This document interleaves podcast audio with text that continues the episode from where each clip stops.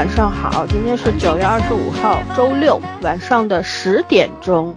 呃，在国庆到来之前呢，我们加班要录个一两期节目，那么以求国庆期间能够痛痛快快、舒舒服服的放假，跟大家一块儿放假。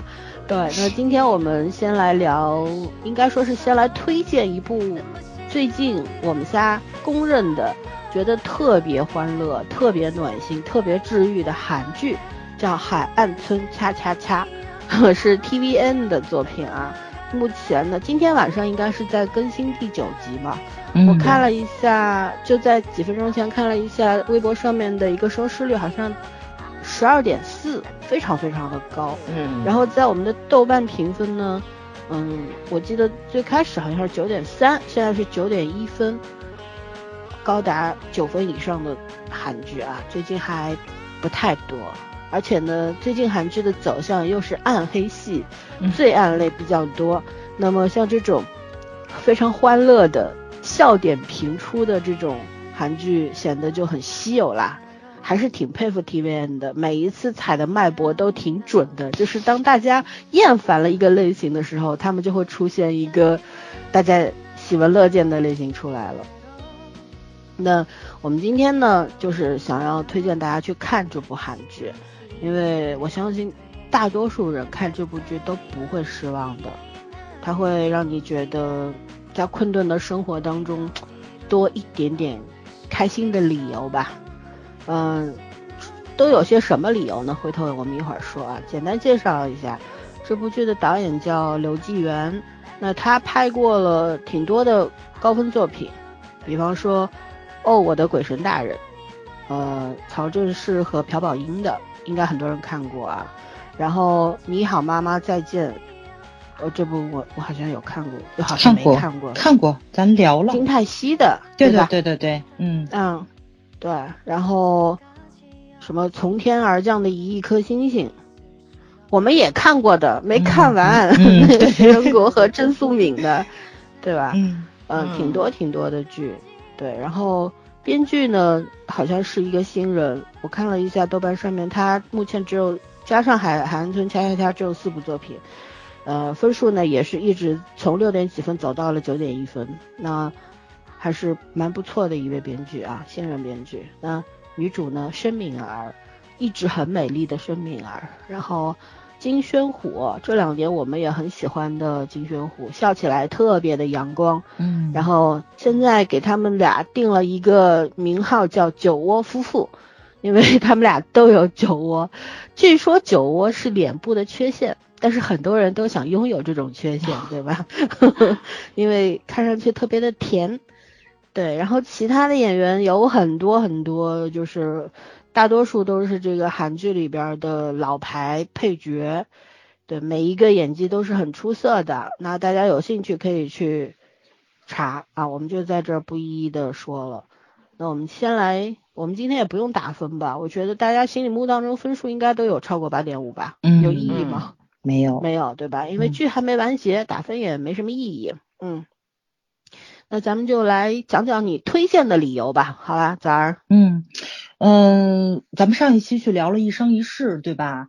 我们都在说那种日常是，就是看的已经腻了。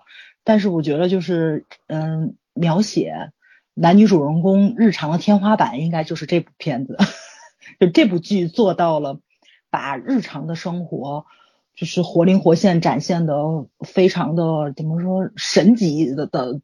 这么一部作品，对，因为你看的过程中，它很真实，就跟咱生活中差不多，但是它又很疗很疗愈，就是嗯，会弥补你生活中的一些个怎么说呢，小小的遗憾或者是怎么样的，而且你看的也很欢乐，他没有说故意的去制造一些笑点，但是那些个就是生活中不经意的那种挺开心的东西，它呈现的又非常的到位，所以你看的过程中，就这一个小时，一晃就过去了。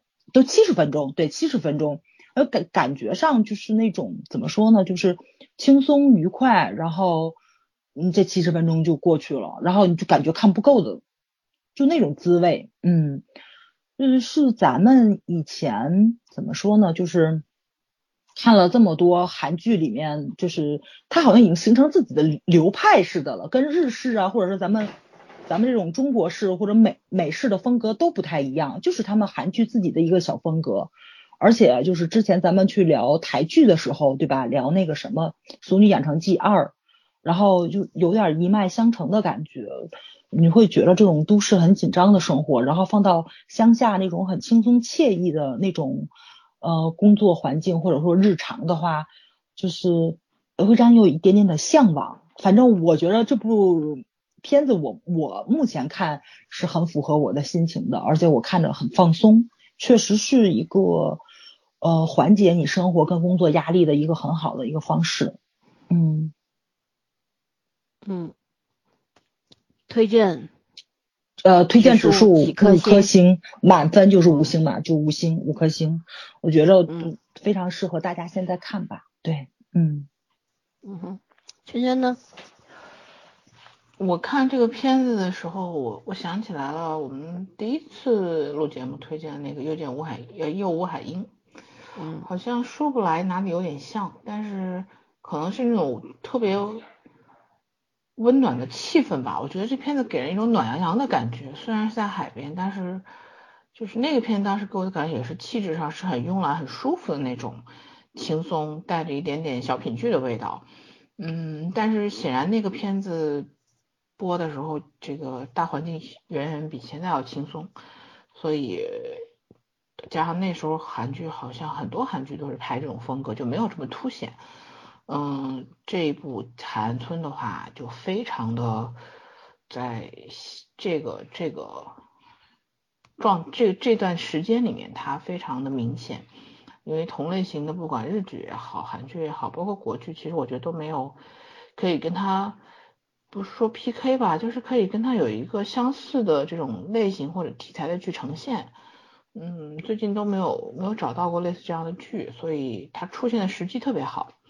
然后另外一个就是，它因为是根据一个电影去改编的嘛，他们原来一四年的一部电影，但是我看了一下那个电影的画风也和这个剧不是那么像，改的还是很成功的，而且，呃，这个片子让我说就是套路还蛮蛮套路的，但是呃，好像节奏感呐，就是每一个环节配置配置出来的恰到好处。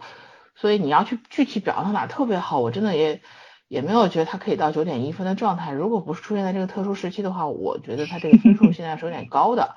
可是良心话讲呢，它真的就是很讨喜，嗯，然后从演员也讨喜，然后到那个风景，然后到要讲这种朴素的这种很多人生里面的小东西，它都都是以前韩剧拍过的，没有很新颖的点。可是你现在看起来还是让人觉得很很舒服、很温暖。尤其是在这个并不太温暖的这个年年代里面，其实它给人的那种就是真的是帮你减压的这个能力和魅力非常强。然后我就说，呃，申敏儿和金宣虎都不算是我很爱的演员，可是这部剧让我们让我同时爱上他们两个，我就觉得嗯很不容易。然后互相加成吧，然后制作上、演员上、剧本上，包括这个出现的时机，算是天时地利人和都好的一个。时间段出现的一部很不错的剧，我觉得值得一看。嗯，就就整体而整体而言就是轻松可爱。嗯嗯，补充一下，它是改编自二零零四年的电影《我的百事通男友红班长》，没看过。那我看了的那个名字，那个片子也就也就那样吧，还好。对。啊，毕竟十六十七年过去了嘛，改编上肯定，而且电影和剧是两种不同的系统嘛，对吧？呈现不一样，再加上现在我觉得就是 TVN 为什么我说他们很容易踩准脉搏呢？就是他很多时候会反其道而行的，就大家都走那个类型的时候，他们就来一个反向的，这样子的话，对，就很容易迎合观众的口味和需求嘛。嗯，呃，我我是也很推荐这个剧，那是肯定的，因为我觉得这个剧就像圈圈说的，它其实你看了十多年韩剧的人来说呢，它所有的组成部分都不都不惊艳，而且都不是什么新鲜玩意儿，全都是我们很熟悉的那些元素放在一块儿凑起来的。那它为什么好看？是因为就是拼凑起来之后成了一个非常完美的结构，就是就像怎么说呢？就是它非常和谐平衡了。很多时候，比方说你有一些地方特别惊艳的，可是有些地方特别差的，你就会觉得这个整个剧的那种结构是失衡的嘛，你观感上就会打折扣。而像这种呢，就是每一个点看上去都没有那么的出出彩儿，但是它放在一块儿就觉得让你觉得很舒服。呃，这也是我觉得是编剧导演的很成熟的那种技技术的体现吧，对吧？嗯。然后编剧对这种人情世故的体察，我觉得很到位，因为他是先从女主开始切入的嘛。女主是一个首尔的牙医，嗯，我们也知道牙医的收入不管中国还是外国，反正在当下的社会里边，收入都是很高收入人群。你看女主背的包都是爱马仕，那不用讲了，她收入肯定很高。对，然后她即便是这个被辞退了，但是她还能够换车。对吧？嗯，从本来开的是奥迪，后来换了个宝马还是奥迪，我没看清楚啊。反正总之还是换了个豪车，对不对？然后 嗯，包也不是只有一个，好多个，天天换。嗯，买衣服，世界各地的衣服想买就买，对吧？配饰想买就买，也就是说，她其实就是已经呃一个三十多岁的成熟女性了嘛，而且事业有成。嗯，我们从剧情当中也看到了。这她原所在的这个牙医诊所里边，她是主要的这个收入来源，嗯，对吧？嗯，但是呢，问题就在于她不想坑病人，她是以技术见长的，病人是信得过他的技术，所以都找他。但是呢，他又不想多赚病人的钱，其实这是一个好事。但是呢，奸商院长不同意。呃，反正各种巧合之下吧，就导致他来到了这个乡下。那我们就不剧透了，他为什么要来到这个地方？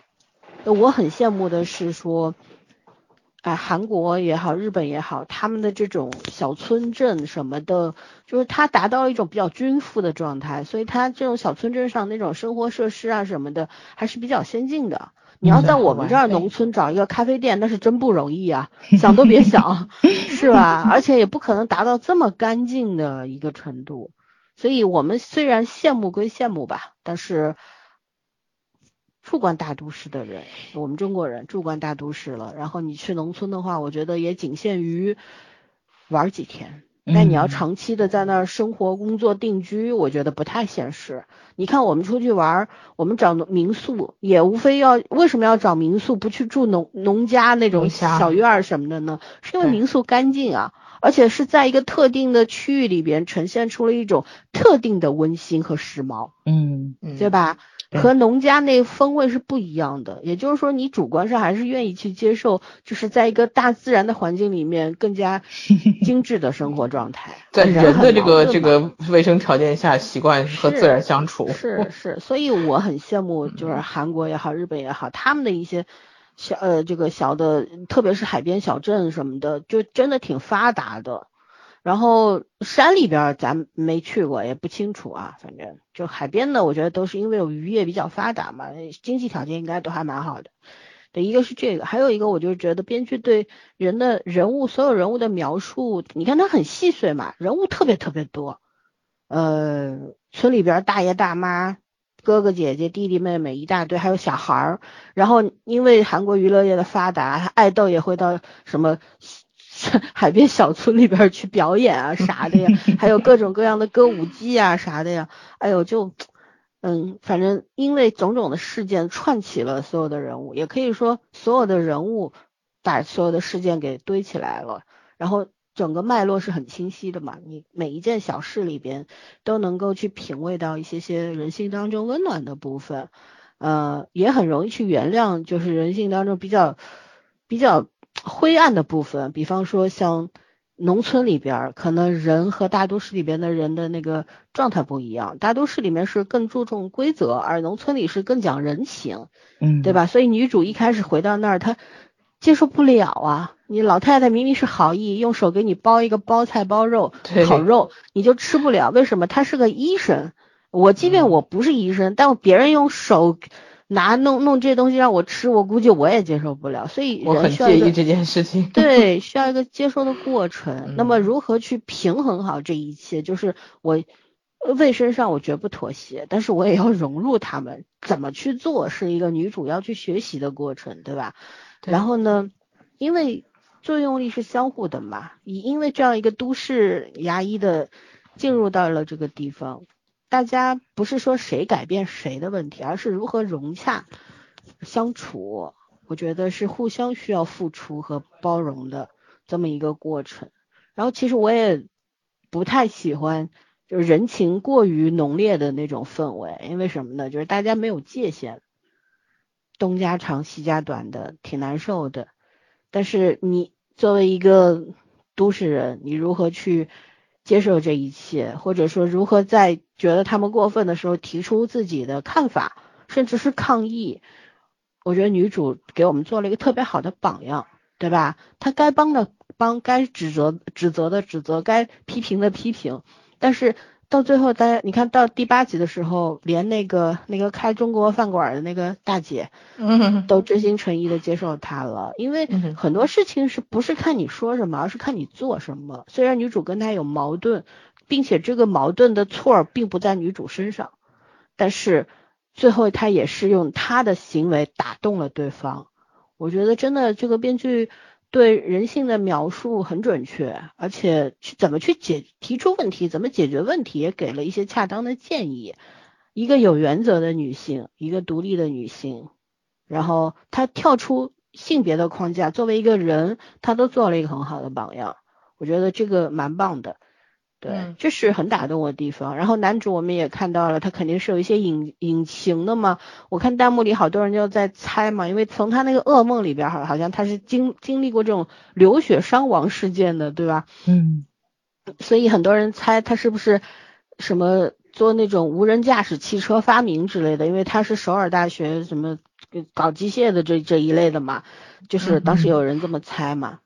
啊，因为台词里好像提到了一句什么无人驾驶之类的，对吧？嗯，嗯，大家猜这个，但我也不愿意去猜。我总总觉得就是说，男主会选择这么一个地方生存，并且首先他肯定不缺钱，或者说他对物质的要求非常非常低。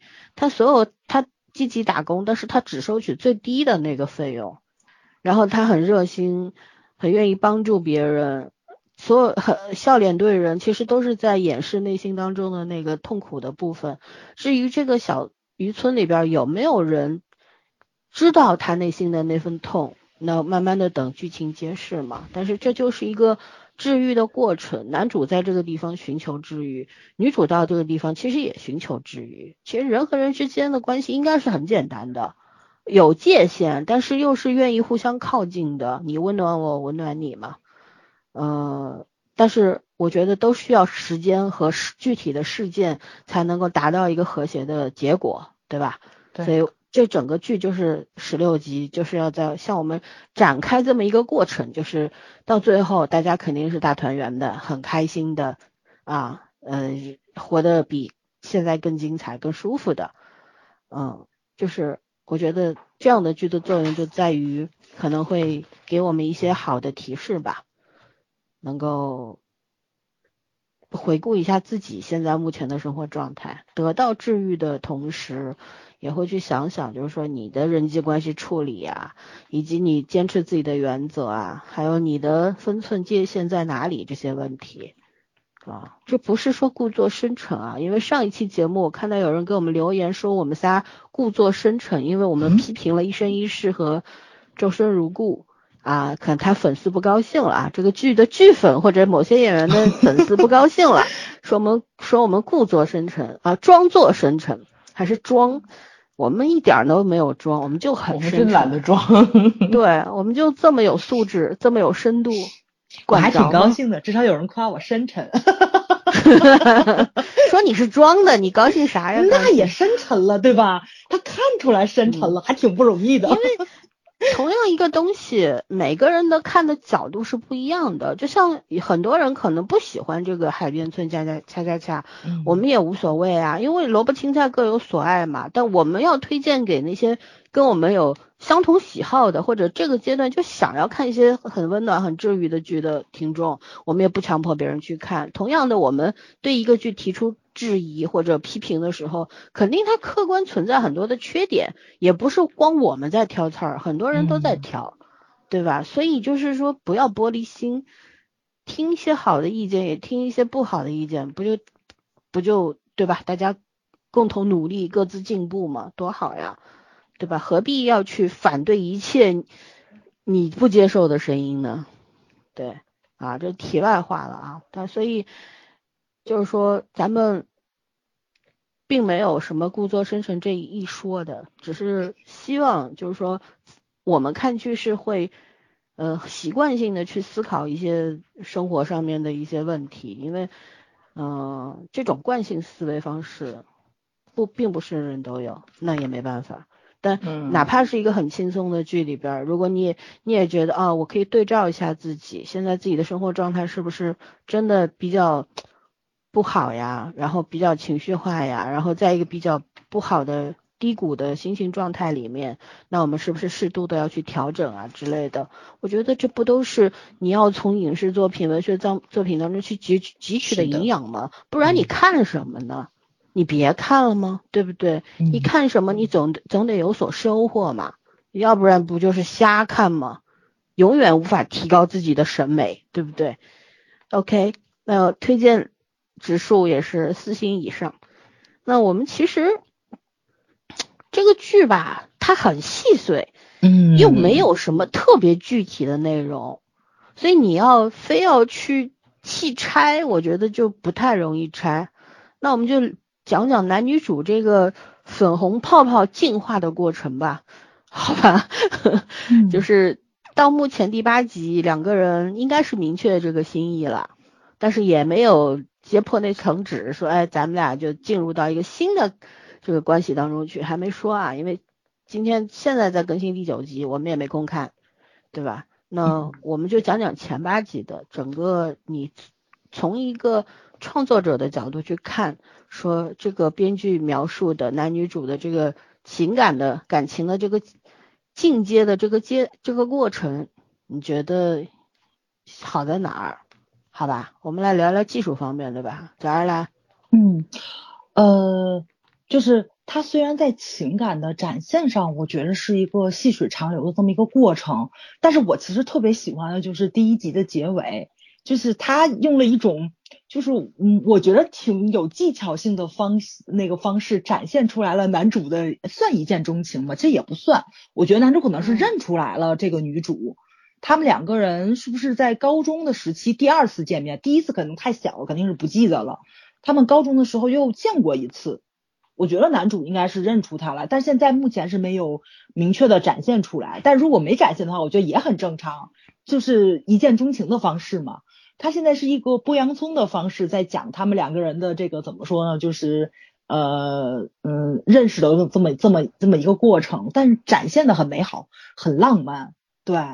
呃，这因为咱们国剧，哎呀，我都拿国剧做对比，我觉得就有点对不起人家韩剧。咱国剧也特别喜欢拍，就是什么青梅竹马、小时候的姻缘，长大了之后再见面，干柴烈火。但是就就就是那种把你嘴掰开了喂糖的感觉，人家这真的是很浪漫、细腻的那个过程，对，缺乏了。对对对，但是我特别同意你们两个人说的啊，你说新鲜吗？不新鲜，就是技巧性。特别的明显，但是吃这套，我觉得我是完全吃这套的。他的技巧展现的呃再明显，你也是能看到情感上是弥合到的，就是人家演员的那个演技是完全能把这个技巧无限放大的。就你可以忽略掉任何就是导演在镜头上的那个这个滤镜用的真好啊，我真觉得是因为好像韩国有点雾霾，你你们感觉出来了吧？天是灰的。他这绝对用滤镜了，就是很多的场景，就是因为真的是透着蓝的时候，那个应该是没有用滤镜的。他很多时候故意打的那个光，应该是嗯，没有办法，就是实在实在是天气不好，海水也并不是很漂亮，也是发灰色的，因为阳光没没有下来嘛，都都能理解。嗯，但是这个滤镜看的可比咱国剧舒服多了，我觉得导演这个滤镜用的很好，我很喜欢。对，所以他在某些方面的那个技巧上的弥合，会让你觉着人家这用在刀刃上了。他不是故意炫技，也不是故意的把那个镜头弄得非常的浪漫，大特写、仰拍，然后呃灯光、滤镜、柔光，两个人深情对视，或者说在某一个场景里把两个人都放进来，一个远景凸显了怎么怎么怎么样，他还真不是故意的，但就真的呈现的非常的浪漫。我觉得爱情片就得这么拍，这个片子应该是让国内的导演们多看一看。就是你你你肯定是专业的嘛，对吧？你呃怎么运用这个专业，让观众进入到戏里面，而不是说你的技巧大于这个剧本本身，大于演员，让人觉得你导演在炫技。对，所以我觉着。怎么说呢？就是他的情感展现上啊，就是技巧性就挺明显的。但是真的，我看的过程中就很舒适，这个感觉就很有安全感。就你应该呃，下一步他们两个可能该吃醋了啊，下一集果然就吃醋了。然后他们两个人可能得有点小矛盾了，下一集下一集就开始斗嘴了。就这种东西，就是你即使猜到了，你看的也很开心。所以我猜到只是结果，但是它呈现的方式也是出乎你意料的，嗯，是的，就这种东西会让你觉着，就是导演也没有故意的非要弄个反转，就是因为韩剧有一阵儿不特别喜欢特别喜欢去搞这种东西嘛，就让你猜不到。当然，我觉得这个导演就是他所有的东西都很自然。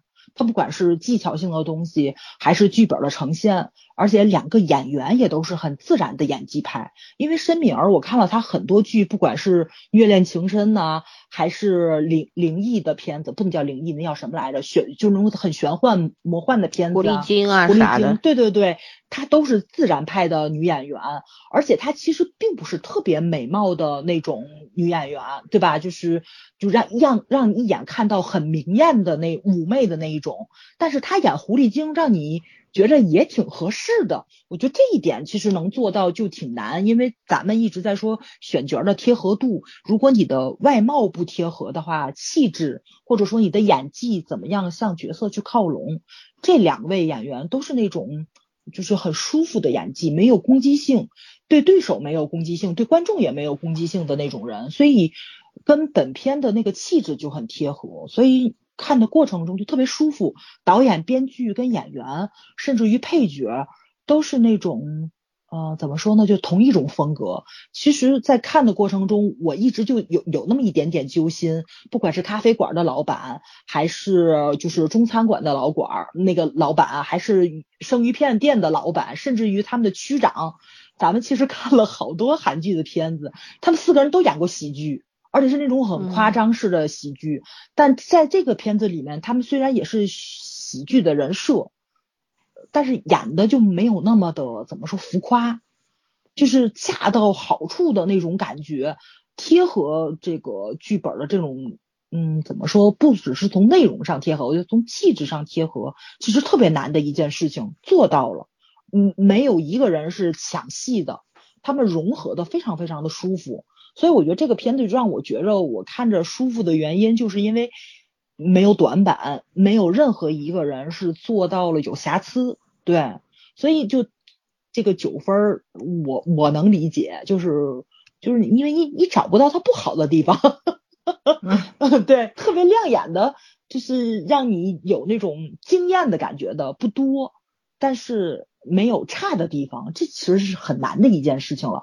你任何的角度跟地步都做到八十五分，其实相对来说就已经是 A A 类了吧，对吧？就是 A 类或者说是 A 加的作品了，相当难的一件事情。对，但这部片子做到了，而且情感上是。就是怎么说很舒服。其实我我觉着我有点不正常啊。我到现在为止，我特别期待看那个爱情片的，就是那个爱情线的，恰恰是女主的闺蜜跟那个巡警。我特别想知道他们两个人的爱情走向，但是就是因为配角太多了嘛，其实他们两个出场并不多，但是每一个场景都相当相当的吸引人。一个是都市直进女，对吧？就是什么事情都直来直往；一个是那种乡下的小暖男，然后两个人从性格到那个职业什么方面的，就又互补又很般配，所以。嗯，我我还挺期待这一对儿后面有什么样进展的，对，所以他这个情感上并不只是男女主很吸引人，是所有人都很吸引人，对，包括那个谁，就是呃，大家也在猜嘛，叫什么来着？他们有三大谜团，第一个就是区长跟十四亿彩票，十四亿彩票第二个，对，第一个谜团不是区长跟那个谁。到底因为什么离婚嘛，对吧？这个三角恋，对我觉得也很吸引人。我我到现在就有一个大胆的猜想，我在想，就是那个那叫什么刘楚曦是吧？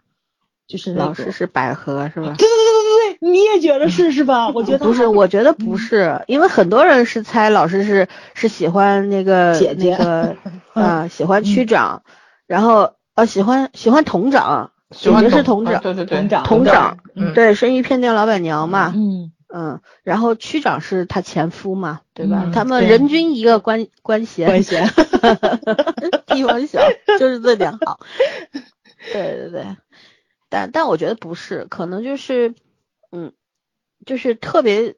有有时候不一定说是一定是爱情，可能就是把友情看得特别特别重，或者说因为太孤独了，而曾经太美好了，所以不愿意去打破吧。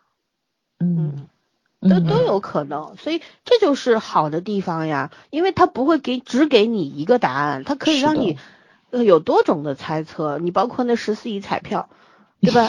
嗯，已经猜好多人了，也有说奶奶的啊，也有说那个。叫啥来着？小警察的，也有说男主的，反正各种猜测都有嘛。那第三大说奶奶的比较多，现在。嗯。第三代疑团是什么？第三大疑团，呃，哎呀，你你提我还真给忘了。啊，对对对，老年痴呆症。是的，是的，是的。对，三大疑团是什么来着？没事，你慢慢想。我们让圈圈先来说说粉红泡泡。粉红泡泡，我觉得一开始就注定了嘛。然后我不是说是这个剧套路很严重，就是 互相看不看、互相看不顺眼的两个人一定是有火花的，否则的话，就是我对你没有印象的时候，不会看你第二眼的。虽然男主是个非常热情而且很善于赚钱的人，但是女主也不至于到那个程度，所以这个设定就就就我觉得特别眼熟，但是。好处是这俩人真的就是像早说的没有攻击性，然后两个非常温和的人，然后而且都笑起来有一对特别可爱的酒窝，我就觉得申敏儿这两年为什么越来越年轻啊，越来越漂亮呢？我最开始 印象对她就是挺清淡的，然后挺挺可爱的一个女孩而已，嗯。我一直觉觉得她是又纯又欲的那种，是我也是女生，嗯，就是很可爱嘛，但是没有到让我惊艳或者到我印象深刻的，可能她这一挂不是我喜欢的菜，但是我真的觉得我这次感觉她不一样了，然后也并不是说演技有多大突破，因为这个剧也不是那么需要演技的。然后 杀伤力很大，呃，这这剧真的是就是说那个尺度，你只要刚正常演出就可以。对，就很多人其实都适合这个角色的，但是你你这个东西就是缘分和机遇的问题。那既然是他和金宣虎来演来演了，你不能说别人会更好。呃，我是觉得他们两个真的是名副其实的这个酒窝夫妇吧，两个人酒窝都好可爱，然后就是那种嗯。把职业、把角角色性格，然后在就是各种矛盾和冲突里面发生的那些事情，包括周围人的这种八卦精神也好啊，这种就是小镇小镇氛围也好啊，其实生活都差不多啊，我们。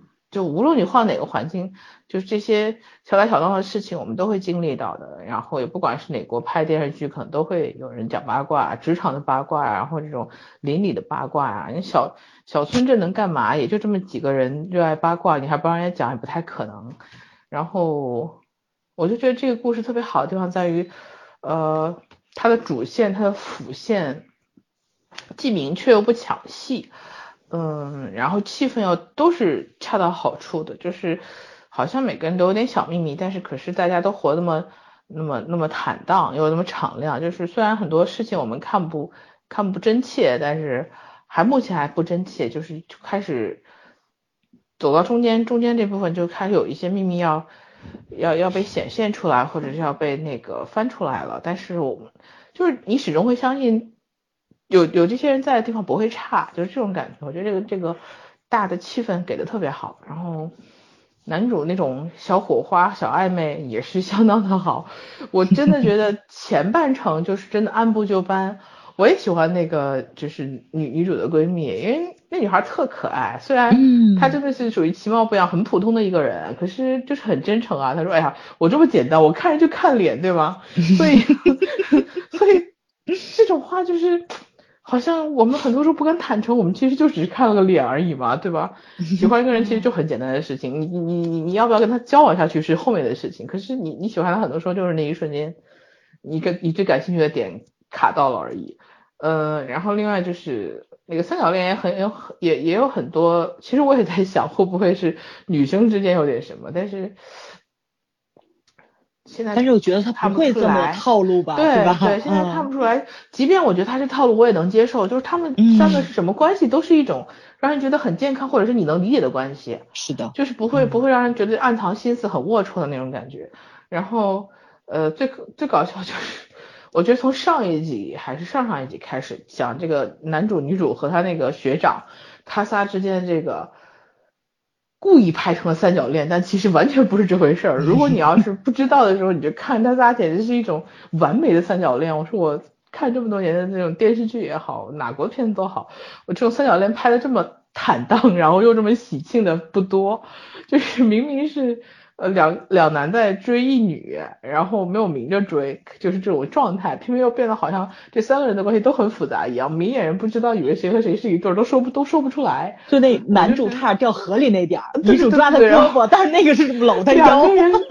对，聊的跳出来，为什么他们俩走得更近？好像就是那种，就就不知道以为双男主戏，就是在这种感觉里面。我真的觉得，我觉得这个导演，毕竟导演太可爱了，他怎么能把这个剧拍的，就是。就理解让人理解成这个样子，然后你就觉得很喜庆，也不会有那种互相之间竞争的这种压力啊，或者是那种有点暗潮涌动的感觉，就很体面的那种。对，这种所有的你的心情和状态都基于欢乐的气氛上，也就是说，我无论怎么看，我都不会觉得很难过。我觉得这个基调是轻松又有喜剧喜剧气氛的，然后我觉得这个尺度真的很难拿捏，就是。这种小细节的东西其实是很不好拍的。你用大开大合的时候，有的时候你你可能需要一个点就可以了。可是小气氛的衔接是需要很多点去共同磨合成的。然后既需要演员的表演能力，也需要导演的点拨和这种整个气氛的一个一个一个烘托和制作情景。那哎呀，真的是看一下韩剧就觉得。我们为什么越拍越不会拍了呢？就是我们最我们现在就是 很多东西就是有一个空壳，里边其实是很怎么说惨白的那种感觉，就像怎么说，就像一颗什么水果，外面看着挺好的，就像那个开榴莲盲盒一样，外边看着挺饱满的，啪打开里边就跟一颗黄豆似的那种。我不知道你们两个应该很少这种感觉，就是我这种不生活在海边的人很少见到螃蟹，然后偶尔他们会会会会有人拿那种就是我们本地的螃蟹说，哎某某某的地方的螃蟹也很好，然后你会满怀期待打开一个所谓很好的螃蟹，里面大部分地方都是水，嗯，就是那种感觉，对，就是呃你最后心里面觉得啊其实就是这样的，可是你那个期待值还是放的有点高了。嗯，就是我们现在就是很多的很多的国剧，它的问题在于华而不实嘛。你从那个形上面去看，好像都还可以嘛。就像那个呃，我们上一期说的那个《周生如故》和《一生一世》一样，就看上去是的，还没什么问题。但你经不住细看，就是说它所呈现那些细腻的，应该是细节的，然后在非常细微的地方打动你的东西缺乏了嘛。就所以你看上去就直不隆通的。就就一眼望得到底的那种感觉，但你看剧也好看电影也好看小说也好，你都不喜欢这种一眼能够看到底的那种感觉吧？你总是希望曲折离奇，或者说它起承转合是符合逻辑的，哪怕他只是自洽而已，对吧？啊，而不是那种就特特别粗，哎，过于接地气，就是那个实都没有。啊，对，很不舒服。嗯嗯，其实我都觉得，你说你职场剧拍不好，好的，因为你很多编剧没进过职场。然后你古装剧拍不好，OK，你们又没有没有经过古代生活，你怎么那个谈恋爱都拍不好？没谈过恋爱，唉，太可怕了。有些人都写不好，没做过人啊。这个要求有点高，做人这件事要学一辈子的。嗯，是。唉，说完了吗？嗯。啊。反正小打小闹，就是我觉得他真的是把各色人等都写都写的很完整了，然后甚至于我们就觉得可能就是出场一个过场的角色。你像上一季那个那个那个色狼偷偷调戏他那个好朋友的那种，说白了就是一个小小地痞，然后我就觉得那个人开始应该就是个无关紧要的角色，有没有都都可以。可是你看他有他的这种必要性。包括那个最后上当受骗的他那个那个最喜欢讲八卦那个大婶儿，反正他就是讲了好多我们生活里可能可能碰到的一些东西，然后把这个人物的角色就丰满出来了。而且他没有美化乡间呢，我觉得这种东西加的挺好的，就是对哪个地方都有坏人，那个地方也有派出所，就证明是的，肯定也是需要警察去处理一些事情。他没有规避这个，我觉得挺好的。那不是桃桃花源，没有坏人，对吧？对啊，就是正常生活里面碰到什么样的人都是正常的。对，就大多数人其实都是不好也不坏，对对吧？你看这个小渔村里，所有的人都是他都有明显的缺点，但也有很好的优点，所以像我们都一样啊，有有很明确的缺点，也有很明确的优点，这才是人嘛。也没有完美的人，但也没有就是说绝绝对对的坏人，还是绝少数，是吧？嗯嗯，对我我是。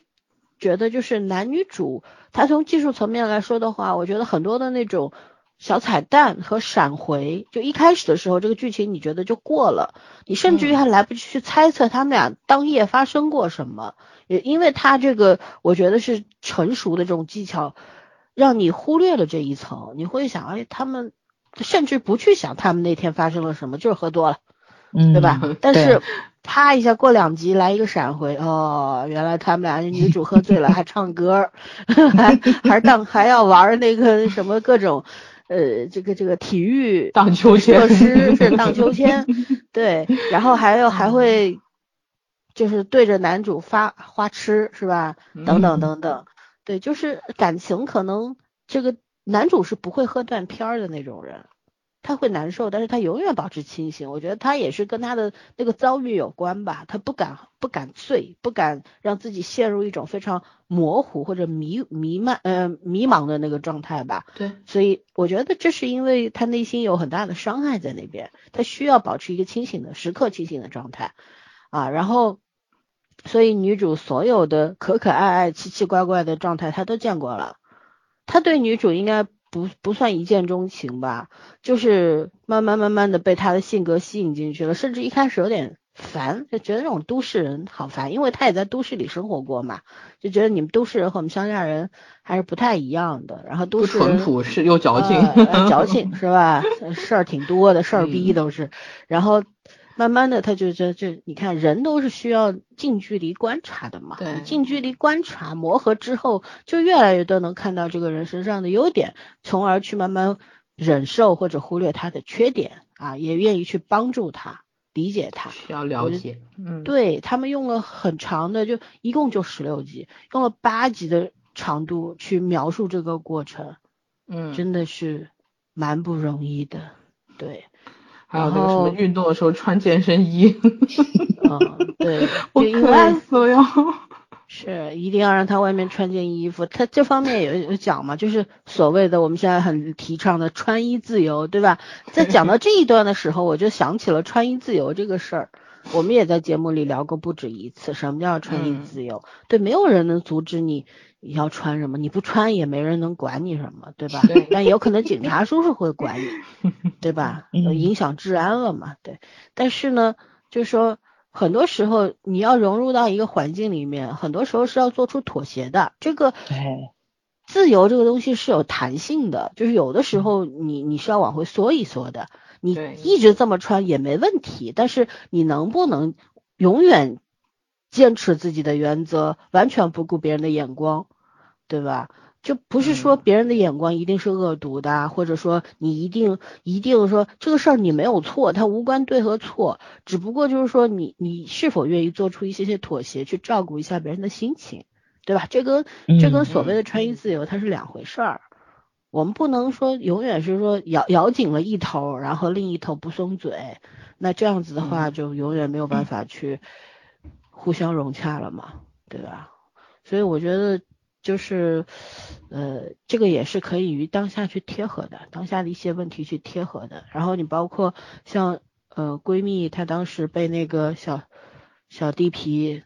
那摸嗯，这个摸来摸去的，她她跟女主说的是，就是我你刚刚在这儿立足，刚刚生意有一些起色，我不想让你因为这个事儿受到伤害，对吧？对，对，有很大的亏损。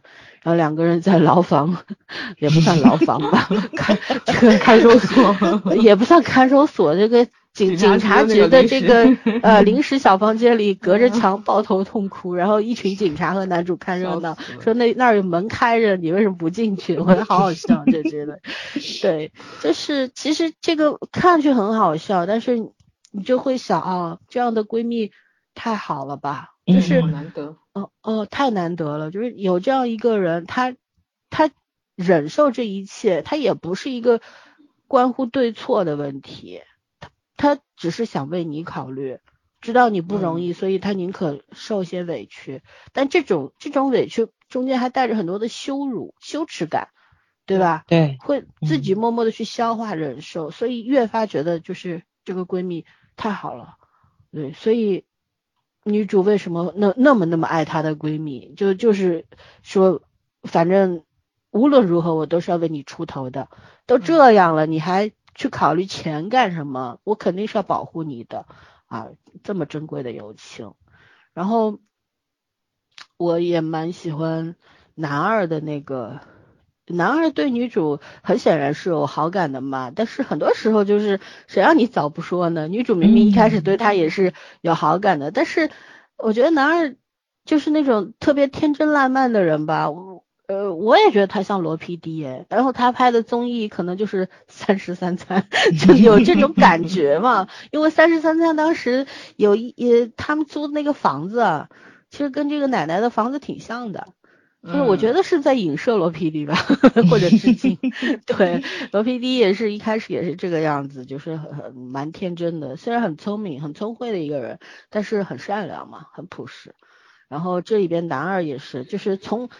我觉得就是从来我的概念里面，韩剧里面从来没有一个男二是这么可爱的，嗯，就完全他什么都明白，他也知道男主喜欢女主，他也看出来女主喜欢男主，可是他没有做什么要去破坏他们俩的感情的那个事儿，他还是很很专注自己的这个事业上面的，然后他也会很体面的去跟两方相处嘛。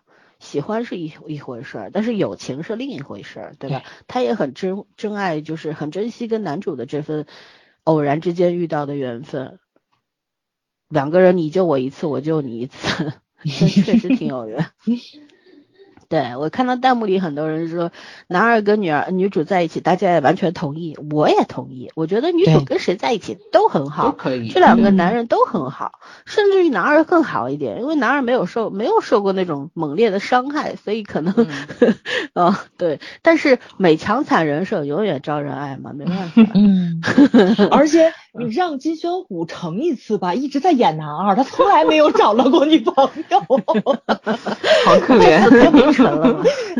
对，嗯，就是呃，就这里边还有就是奶奶的那个，嗯，这个奶奶名字我一直叫不好，叫什么什么？坎离西，呃，坎坎离西，对，坎离奶奶，嗯，她很孤独，你看啊，不管他有没有中那十四亿，总之他很孤独，对，呃，儿女都在美国，对吧？儿子在美国，孙女。也会接他的电话，并不是那种常见的说你打电话过去，孙女嫌你烦不跟你说话，而是孙女也接你电话，也会说想你，可是你让他回韩国来看看你吧，孙女说我要去加州啊，我要嗯我约好了朋对朋朋友要去玩儿，所以就是这个东西也很现实嘛，就是说也不是说孩子没有孝心，而是大家有各自的生活。对海丽奶奶心里也是很清楚的，所以她特别孤独。你看那个虎子，就是男主一直去陪她呀，给她做饭呀，然后背她呀，对吧？然后还要跟他闹啊，什么吃醋之类的，就你一定要你给他夹了个菜，你也得给我夹个菜，就这种。就是嗯老太太其实很喜欢这种有年轻人在身边围绕。你看老姐妹跟她在一起的时候，她其实很多时候也是皱着眉的，她也没那么开心。但是嗯年轻人围绕在她身边的时候，她就特别幸福，很快乐的那个感觉。我我就觉得那种幸福感，老老太太应该也不仅仅是演出来的吧，而是发自内心表达。就是年纪大了都怕寂寞，都怕孤独。如果呃能够在戏里边感受到这种欢乐、这种陪伴，也是很好的。哦，就是男二为什么他后来一开始的时候，他他对男二也不是那种所谓的考验吧，他没有主观上的去考验男二，而是他就是不想离开这个地方，不想离开自己的屋子嘛，因为这个屋子是他唯一安全的地方，对吧？他不想离开这个地方一个月。然后，但是他慢慢的也被男二打动，他也不是因为别人给他拎了东西，给他买帽子啊什么的，而是陪伴。男二的这种这种发自内心的，我愿意陪着你，你不不租房子给我也没关系，我我就是愿意跟你在一块儿玩儿。我觉得人心就是这样的，就是人心是很容易被捂热的，对，对吧？嗯，特别好。嗯、还有那个咖啡馆老板，他也很浪漫啊，艺术家的浪漫嘛。遇到了一个嗯女孩儿，他就留在了这个地方，然后演艺生涯倒也不是因为爱情打呃这个受到挫折，而是因为嗯本来本事就不大，天赋。对，天赋所限，但是也曾经有过好作品，就是有一种郁郁不得志嘛。但是你看，女主虽然在那个广播室那段话打了他的脸，挺难听的，但我觉得也是把这个大叔给打醒了。就是你不要再，其实他那个样子确实挺招人烦的。嗯，嗯，装作自己还是艺术家。对，村里边的人嘛，乡里乡亲的，大家背后说，当面不不好意思说的嘛，对吧？人人情社会嘛。但是有一个外人过来打破了这种僵局，随后他就意识到自己是有问题，重新振作，去面对真实的人生，有什么不好呢？嗯和女儿的关系也变得融洽起来了嘛。就我们看这类剧，我我也说，我特别喜欢看台剧里边的一部分，就是喜欢看家长里短，就烟火气嗯十足的那种味道。为什么呢？咱们的生活可能有时候挺冷冰冰的，挺尤其我的生活就很怎么说单调了远有点。单调，因为一直在重复，也不能重复吧。虽然工作也有创造性，但是就一直在这种氛围里边。对，对，呃，所以很喜欢去接受一些外界当中那种特别烟火气的东西。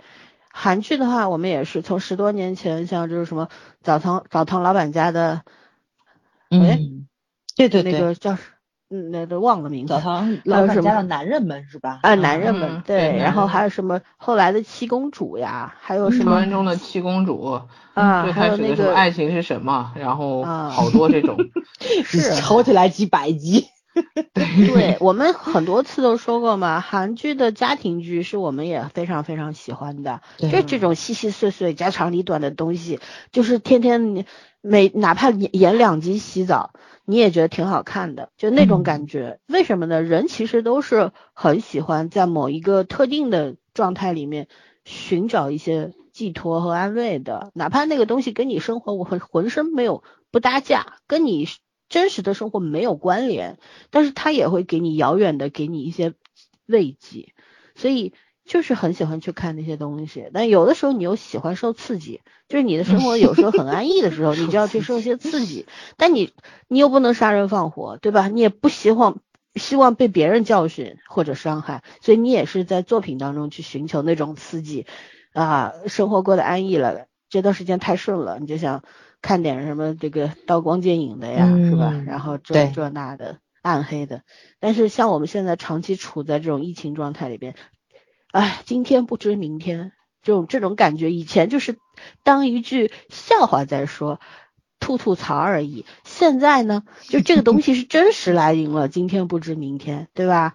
每一件事情都像在冒险，所以这个状态就是人生人就感觉整个飘在半空的那种感觉，不着地了。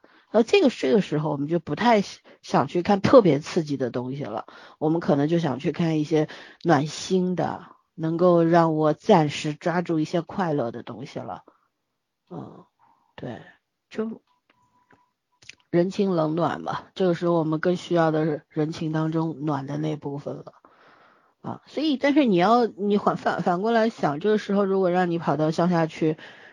过这么几个月，我估计你一个星期都过不了就崩溃跑回来了。不会，因为 现实哪有电视剧里那么美好呢？是不是？哪有你都没有时间？可能每个人接触久了之后都很可爱，可是你可能被一开始的那种状态吓退了，就都没有机会或者耐心去忍受过这个过程，然后互相走进对方的心，这个过程太漫长了。咱们生活在大都市里，生活节奏贼快，对吧？像我们，你看十多年的友情，在很多人眼里就是特别特别不容易的，怎么走下来的？因为可能现在大家都特别吝啬去花时间给对方了。嗯嗯嗯，对，所以嗯挺好。就其实我以前咱们的国剧里这种挺多的呀，对吧？啊，现在少了，挺少的。对，就最近那个机智的上半场挺好的，咱可以看看这个剧，它里边也是这方面做的挺好。嗯，主要是前些日子那个《乔家儿女》不是播了吗？那太狗血了，我受不了。对对，就是哎。其实我觉得这应该是咱强项年代剧，我没有想到年代剧现在都拍成这样了，就跟我想象中不太一样嘛。就是他把每个年代都不一样。五正午阳光的剧就这样，他会把一些特别现就是现象级的东西，或者说特别激烈的东西放在一个篮子里，就是恨不得一个碗里全装上。那我觉得没必要，很多事情就是细水长流嘛，就是很你给观众一个。强烈的刺激之后，你要给观众抚抚平一下那种坏情绪。喜欢那种典型化一个场景。哎，你不能老拿枪去扎我们，对吧？对。偶尔你扎一下，揉两下，那个节奏是对的，是舒服的。你老扎我们，我我是害怕的，坦白说，对吧？但是你如果强行的一直给我塞糖，或者是一直给我岁月静好的感觉，我也受不了，因为它离真实也很远。所以怎么去？控制那个节奏，然后找到那个平衡点，那是应该他们专业人士做的事儿嘛，对吧？我们观众只管提出意见。嗯嗯，对。那那关于这个剧，好像我们也没有什么可说的了吧？没有具体可以讲的东西，这个剧很细碎，很碎。对，而且才八集，也没有就男主的具体的事儿还没出来嘛，还没揭破嘛，估计这两集。该出现了，对吧？然后第三大谜团，你想起来了吗？没有。唉，我也没注意。我想到后面我就放弃了，因为啊，没事没事。哪个听众听到了还记得的话，评论区补充吧。嗯，好吧。那我们好像也没有什么更更加多的要讲了。也许到十六集结束之后，觉得 OK，我们可以再再聊一聊。但也挺难的，因为这个剧真的过于细碎了，没有什么具体啊。我知道了，他还有一个是那个红班长从首尔大学毕业之后消失了五年，五年，对，消失五年干嘛去了？发明把男主都给 忘了。对，嗯嗯，好吧，就是嗯嗯呃，补充两句，就是看这个剧的时候，其实我也不操心说。嗯，男主男二，然后女主的那个什么感情的落点什么的，没什么好，他们跟怎么都行，就那种感觉。然后嗯，那个女老师，然后区长同长的三角关系，我也不操心，我也不管你是百合也好，还是友情也好，还是咋的也好，呃，我只有一个愿望，区长和同长别复婚，这个男男人不怎么行。嗯，你看这个同长把儿子教的多好，那区长连澡都不洗，搞什么鬼，对吧？洗澡还把自己摔着。是，这都都招苍招苍蝇了，臭的，所以算了吧，他配不上我们同长，对吧？对。还有就是，还有就是那个是那个中餐厅，嗯，那个老板娘，她当时不是拿着仙女棒，因为女儿没有了嘛，对吧？就其实挺希望能够她和咖啡店老板在一起的，两个失落的人特别好。嗯，对啊，他如果能给这个小姑娘当妈妈的话，小姑娘也很幸福，而且，嗯嗯，我觉得。他他虽然嘴很碎，但是实际上他就是也是个好，嗯，挺挺好玩的人啊。对对，这从他身上，人不是个坏人。嗯，对，从他身上我们其实也能看到一些日常的影子嘛，就是我们我们的朴素的善良很容易用在这种人身上，就是你知道他遭遇过什么，知道他那个痛苦不能提及的那种痛苦。然后呢，你就会原谅他很多的错误。其实这种纵容也不好，我们要适度的去打破，对吧？你不能因为可怜他、同情他就纵容他，然后他其实对他伤害是最大。为什么他会越变越差，越变越差？你及时的给他拉回来，让他止损，其实对他自己本身是有好处的，对吧？所以我觉得真正的友情或者说真正的爱，应该是能够及时的告诉你的朋友。你哪里出了问题？希望我能够帮你一块挽回或者怎样？我觉得这个挺好的。我感觉啊，又会有留言说咱们有有优越感了，你信不信？有啥优越感呢？本来就是因为大家思考的角度不一样，还是。空间设定问题嘛，你你城市里的人，你可能更在意人和人之间的那个距离感，那个界限分明。嗯，但是在乡下，在农村里边，大家就是很人情特别热闹，一切东西都不讲原则，不讲规矩，这就是讲人情。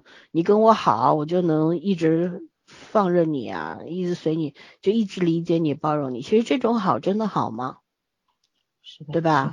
所以我觉得这这些问题，你看这个剧虽然它很多东西就是很细碎的提出的，可是它很多的点是值得你去思考的。你说成年人的爱情，到底什么样的爱情，或者说怎么样的怎样呈现的爱情，让双方更加的舒服？呃，成年人的友情，你看。区长、同长和老师之间的这个，如果他们不是什么所谓百合，就是纯粹的曾经很好的三个朋友，然后现在变成了这个样子，那我们是不是也应该去思考一下，为什么？对，我觉得也成立。嗯，这个同长会非常坚决的说，你不能和他在一块儿。对，对吧？也跟女老师说。就是你看他很保护这个妹妹，他那坏人掳走他的时候，他说你胆敢欺负我妹妹，对吧？胆敢带走我妹妹。其实他很爱这个妹妹，但是他为什么也会当面跟女老师说，就是你不要这样说这些，或者给我买化妆品什么的，让我很困惑。我们就是保持普通的这个老师和学生家长的关系就好了。其实他讲这些东西的时候，我觉得他更更大的原因是因为不想破坏。本身平衡的这种关系吧，就很矛盾嘛。人的脑子都很复杂的，有的时候情感也很复杂。然后你也不是说一刀就能把这个关系给断开，或者说一句两句就能把这个关系给弥合好，还是需要很很长的时间，或者说需要一些契机，然后把它嗯划清楚的，或者怎样的。对，所以其实看上去很喜剧的一个表达的呈现的方式，但它里边。揭示的这些人和人的关系，其实还是蛮值得回味去思考的。对，对，我觉得这个是咱们编剧要去学的东西。咱们编剧设立人设的时候，就是做的会就夸张一点点，就。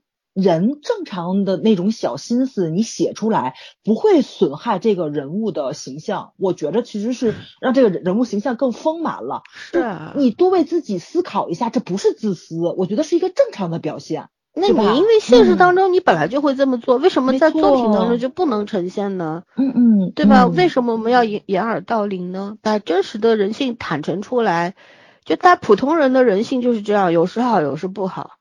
有时候很这闪光，有时候很灰暗，嗯，对吧？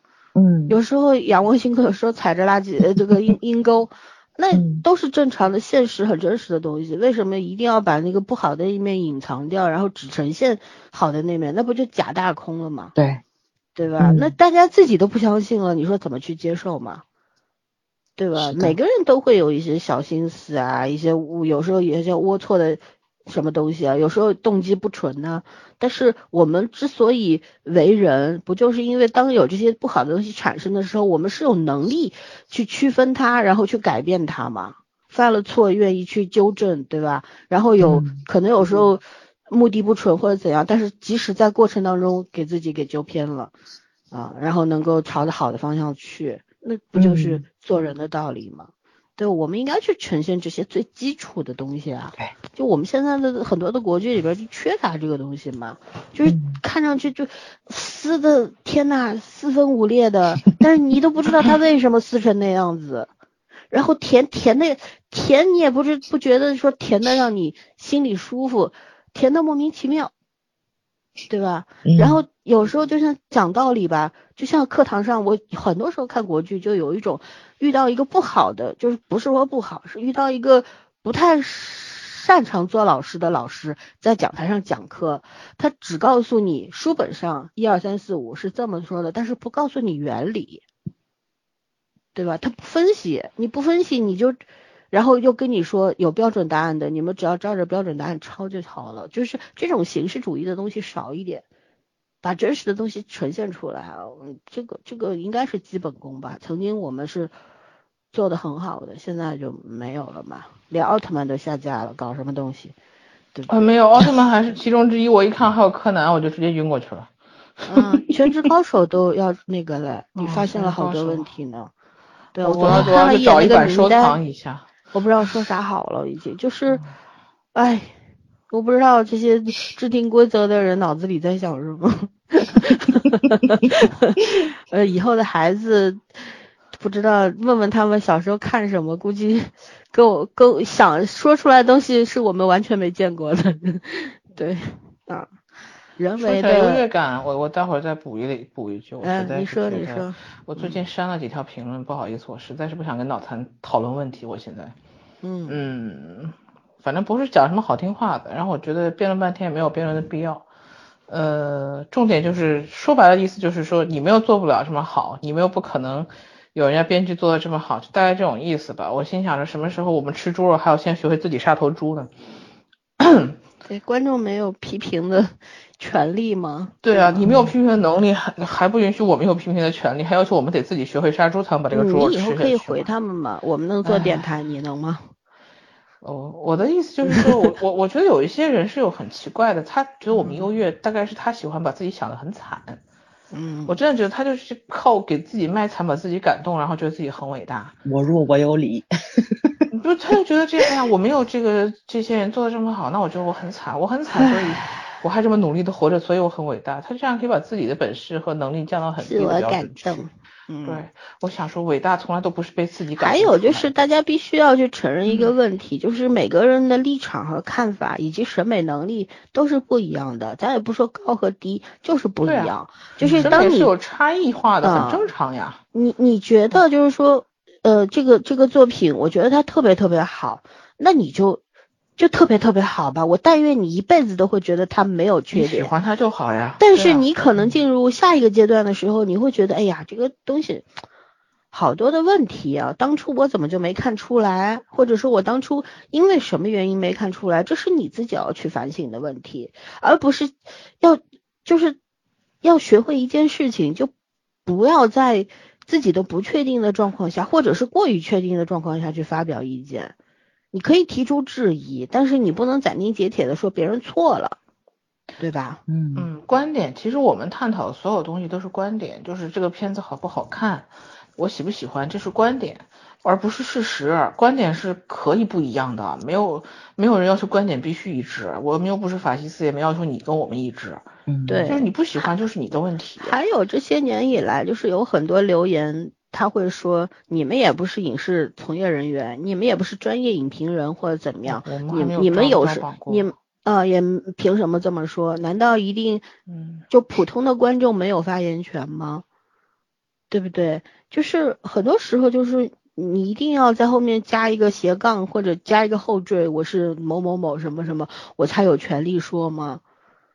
对不对？那你咱们按照这个逻辑往下推，你也不是做电台的，你凭什么来界定我们做的好不好呢？嗯，对不对？所以太太太求同了，这个东西我觉得很有意思。嗯这么年有些真的是一听那口气，就是年纪轻轻的讲话，真的超级老气横秋。一个是老气横秋，一个是很刚愎自用的感觉，就是哎呀，一定要表示你跟我一样的立场，或者我跟你一样的立场才是一种。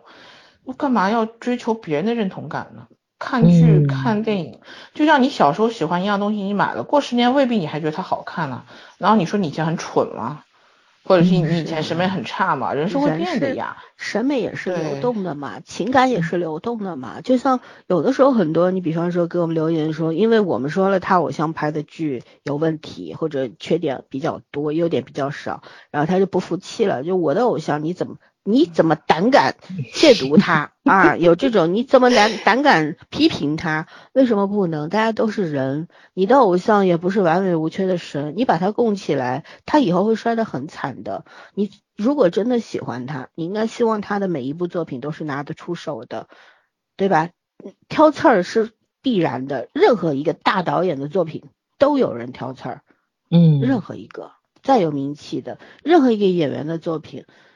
都有人挑刺儿，然后不是每个演员出来的第一部作品和他到人生终点的最后一部作品都是完美无缺的，有有的时候他会演好片，有的时候他会演烂片，对吧？演烂片也是有客观因素的。好片当然是什么呢？是共同合作的结果。好也不是他一个人的功劳，烂也不是他一个人的功劳。所以你要明白的是，我们在批评这个剧，或者说觉得这个剧缺点过于多的时候，我们在指出这些缺点的时候，并不是在批评你的偶像不行。嗯，他只是这个坏结果里边组成的一个极小的一环而已。嗯，他要承担的只是他的自己的那部分责任，他无需为了一部烂剧承担所有的责任，就像他无需为了一部好剧接受所有的赞美一样。对，嗯，对吧？嗯，这个这个是应该很明确的一个事情啊。那为什么就是就是不说不得？为什么说不得？你觉得这是好的吗？难道你能够确定你会永生永世爱他吗？或者说你能够保证他到死都会拍电视剧、拍电影吗？当你有一天不喜欢他的时候，你不就直接把自己所有的这一切否定掉了吗？所以就是不要有这种偏执的所谓的爱好吗？这不是爱，就像一个小孩，你自己的生的孩子，如果你是这样对他的，你就是在害他呀。嗯，而且我觉得大家关注点也不一样。我觉得最好的例子其实就是《锦衣之下》，虽然咱打了低分，但是咱推荐看。对呀，对吧？咱当时也是，其实也挺欠抽的，分儿不高，但这片儿值得看。就是他们的关注点，我们说的是陆大人和金夏的金夏，对对对对，男二女二都不值得看，对，太浪费时间。他们只关注了分儿低，但是咱们的重点是在推荐上，就是他他千般不好，他万般不好，但这片儿你看的过程中还是挺愉快的。他不是说就一无是处，就你就给他打个一星，就连看都不想看的那种。我觉得甚至于很多一星片也挺值得看的，就你得知道哪不好才能去改正嘛，对吧？你得规避这种错误。咱以前考试的时候都有错题集，大家都写过吧？你把你所有卷的错题写在一个本上，为什么考试之前看一遍？就是错误不要再犯了。我觉得烂片也有其存在的意义。就是给那些个不会拍片的导演、编剧去看一看，对，以后别照这个拍，你比他强就行了，就是就是，对吧？就但是粉丝们的那个心情我也能理解，就是我理解不了，因为我也是粉丝，我就没有这种心情。嗯，我觉得就是有，比方说我喜欢的那个演员，他演了个剧，外界评论很差，我肯定会觉得。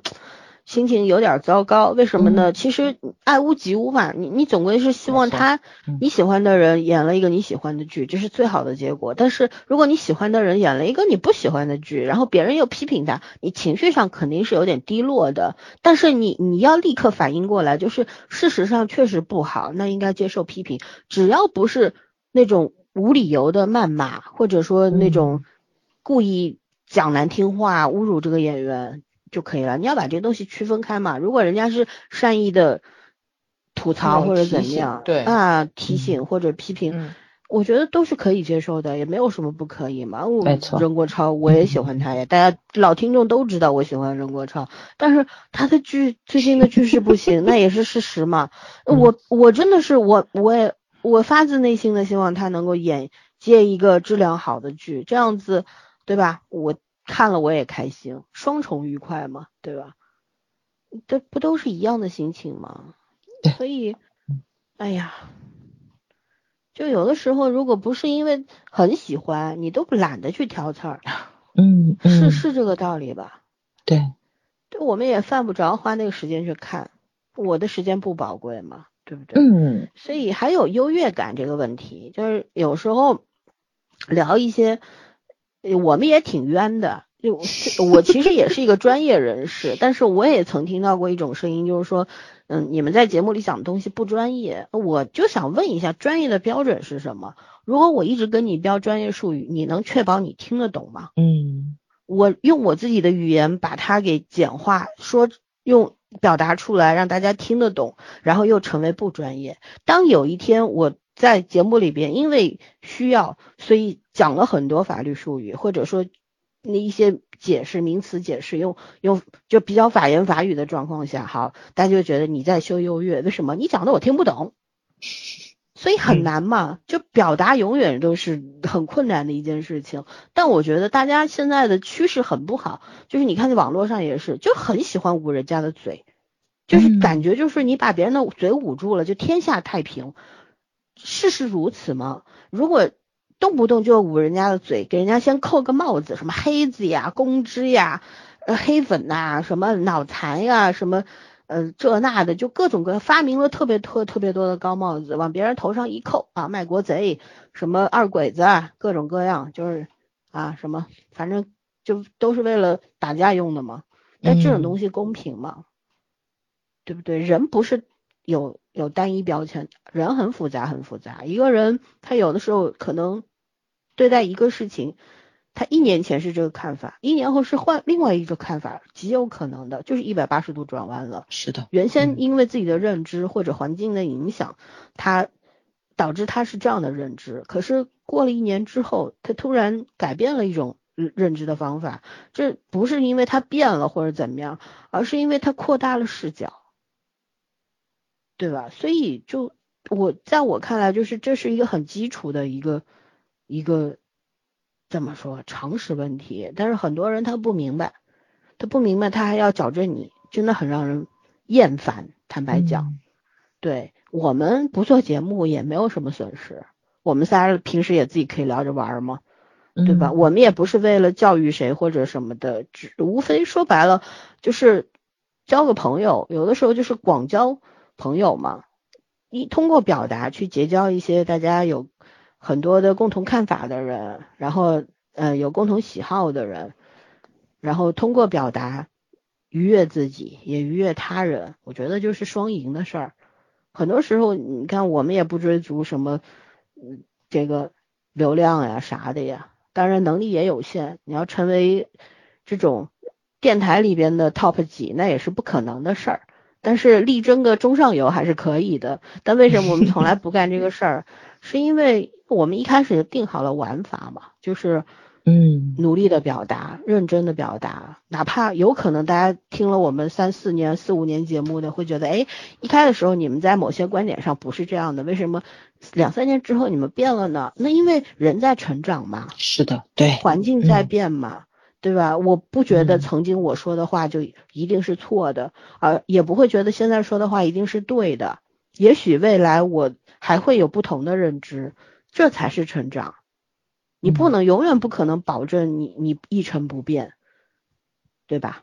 嗯，所以就是我们是在慢慢的长大，想通过做节目记录自己的一段人生，然后好朋友之间能够互相的交流碰撞，互相的帮助。啊，提高认知，也希望听众什么的，你看我们组群啊什么的，也就是让更多的人加入，然后大家通过一件事情能够平和的去探讨，发表不同的意见建议，而不是为了争吵。所以有这样的渠道或者说这样的机会不好吗？为什么一定要想要捂我们的嘴呢？我们也没有干什么十恶不赦的事儿，无非就是点评了一下你偶像的电视剧，对不对？嗯，这怎么就到了那种同你要骂我十八代祖宗的那个程度呢？这是我不是说理解不了，我觉得这种人不值得我去理解，是不是？你跟他不在一个频道，嗯，不在一个。Level 上面你就不要沟通了，没什么好沟，所以我是积极赞同圈圈，但凡看到这种人就拉黑，咱也不说，没什么好说的。对，对，没有时间可浪费，就是觉得我们自己要学的东西还很多。是我们真的是通过做节目在努力的学习，对吧？最近我们还在说呢，说。你比方说最近有一个新的平台要找我们，然后也跟我们讲了一些他们的优势啊什么的，我们也考虑在那边入驻啊，上传节目啊，增加一下自己的，扩大一下战场嘛。然后也有很多新进的一些国外的听众跟我们说是在谷歌的播客上面听到我们，我们觉得很神奇，怎么？啊，对，因为在我们是怎么转过去的，怎么 转过去的，我们也觉得很神奇，对。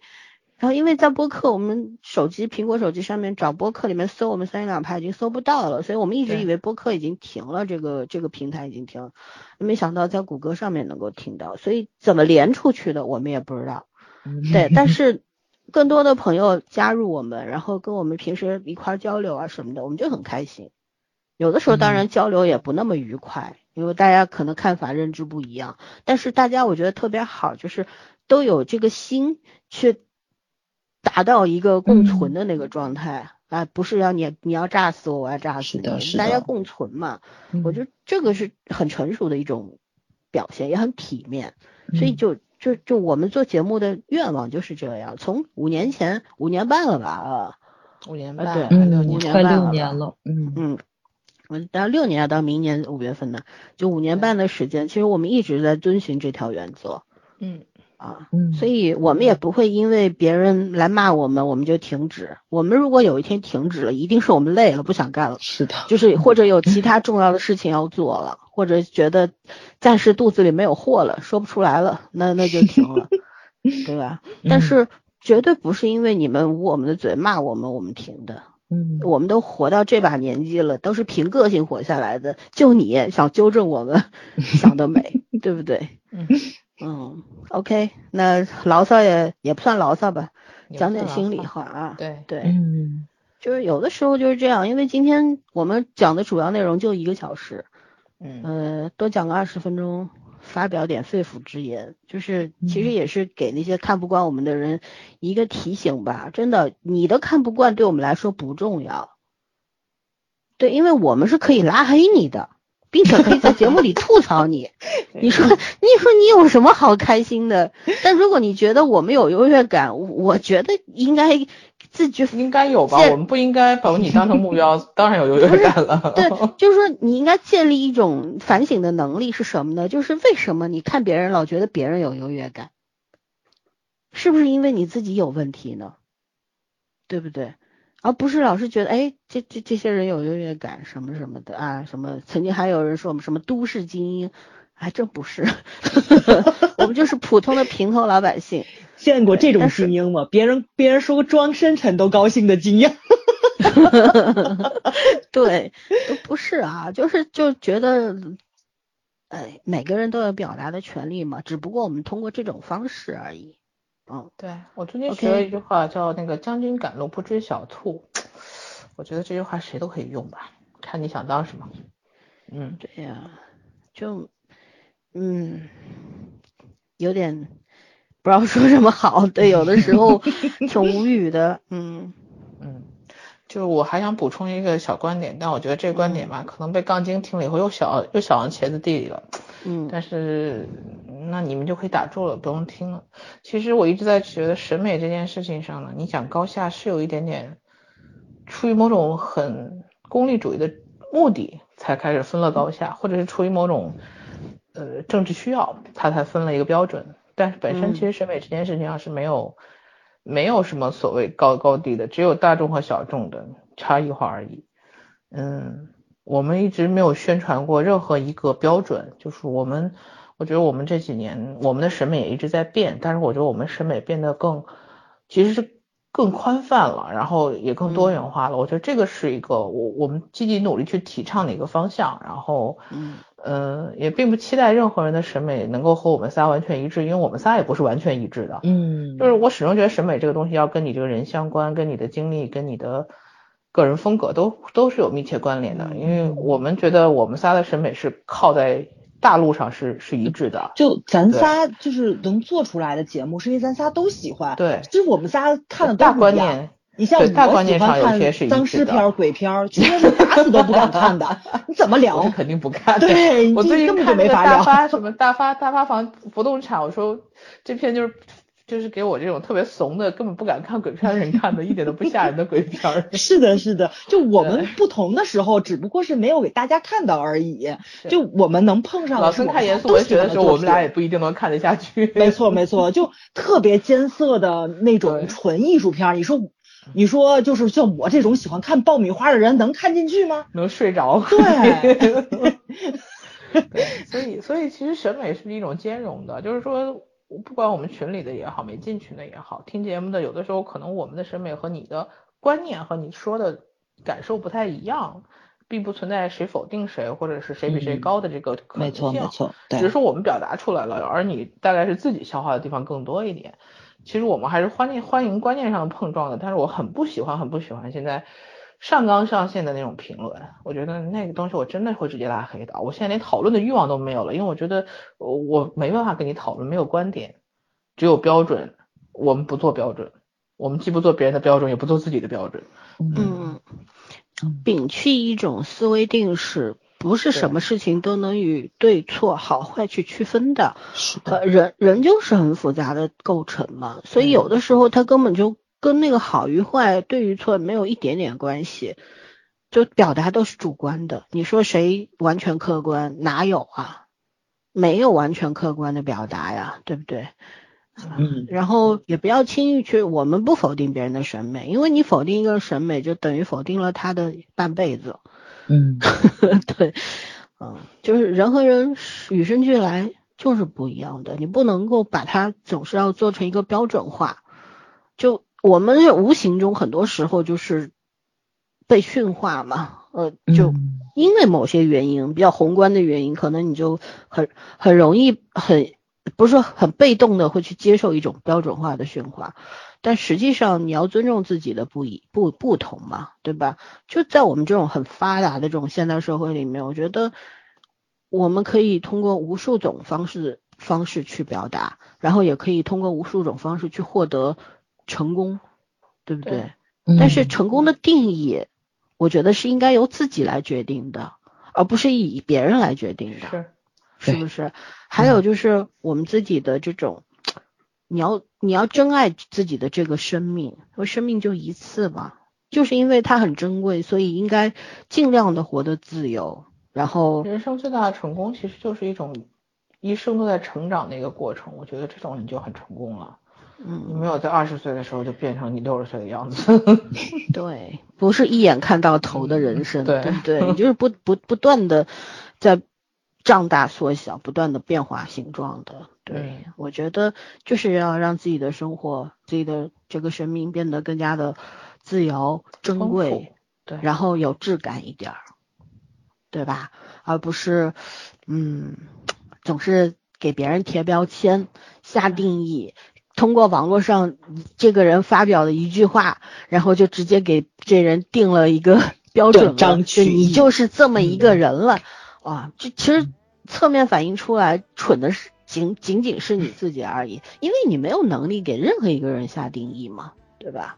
嗯啊，所以不不随便发表那些奇奇怪怪的说法，也是遮羞布。嗯，有的时候如果真的说不好，那就不如不说，对呀、对吧？等学的会说的时候再表达也不迟嘛。嗯嗯，反正不要急着给自己定义或者给别人定义，挺 low 的，真的挺没意思的。嗯，对啊，因为有句话叫做什么呢？就是所谓现实主义的成熟，不过就是学会凡事考虑经济利益。然后凡事考虑眼前 现在能看得到的，嗯，实际而又狭隘的价值观。所以呢，做个聪明人，学会去做个聪明人，才能做得出的选择。其实这样的人很多很多，但这样的人真的成熟吗？真的聪慧吗？那我也要打个问号呀，对吧？各有各的各有各的世界吧。嗯，OK，其实也就最后为什么要说这些，无非也就是想，嗯，说一下，就是大家还是想要怎么留言就怎么留言好了，但是嗯我们怎么对待他是我们的权利，怎么说话是你的权利，大家互相尊重就好了，好吧？嗯呃，就是其实也是映射到了我，我们又可以回到我们剧中的所有人物的这个身上去，尤其是我们的女主身上去，就是她就可以活得按照自己的方式去活着，但是她有时候也会为别人做一些妥协，嗯对，自由自在。生活就是这样的，嗯，是，你不可能永远只得到利益而不付出代价。嗯，对 OK，那咱就到这儿吧，拜拜。